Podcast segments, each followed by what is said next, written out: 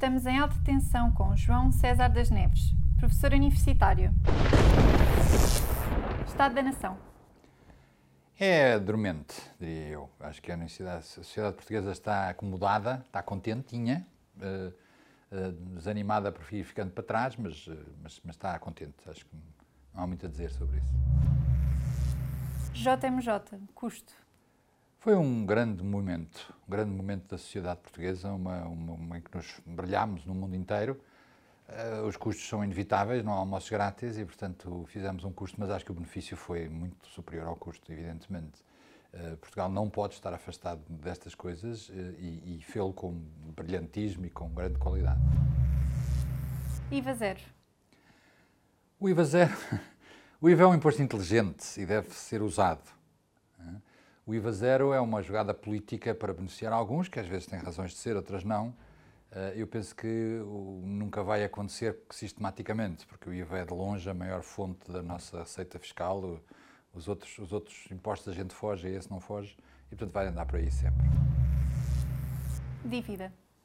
A dívida é uma maneira, é um imposto escondido, é uma maneira de fingir que não temos que pagar aquilo que de facto vamos pagando todos os dias e que depois vem carregando mais para a frente, sobretudo se é uma dívida externa. Uh, enfim, neste momento, uh, nós estamos a fingir que dominamos o controle orçamental e que estamos a fazer as coisas bem feitas, mas a dívida continua lá e vai nos acompanhar durante muito tempo. Contas certas, sim ou não? Uh, sim, com inteligência. É, é primeiro preciso dizer que temos finalmente um governo de esquerda que está preocupado com o orçamento. Isso foi uma praga durante muito tempo que hoje parece afastada por esta atitude nova de, deste governo, eh, mas que penso que a faz de, mais, de maneira mais ideológica do que racional, económica. Portanto, está a destruir várias coisas em nome das contas certas, eh, ao mesmo tempo em que finge que afinal não tem custos e que isto é fácil fazer, e penso que é um erro. Portanto, eu acho que a política está certa como atitude, está errada como execução. Educação. É um dos grandes problemas do país, há muito tempo que é um dos grandes problemas do país eh, e que não está a melhorar. Sinceramente, não está a melhorar.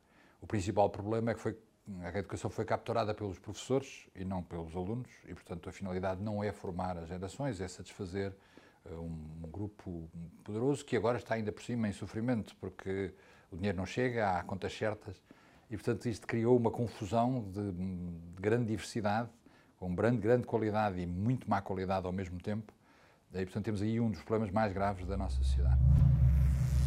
Qual é o seu maior luxo? O meu maior luxo?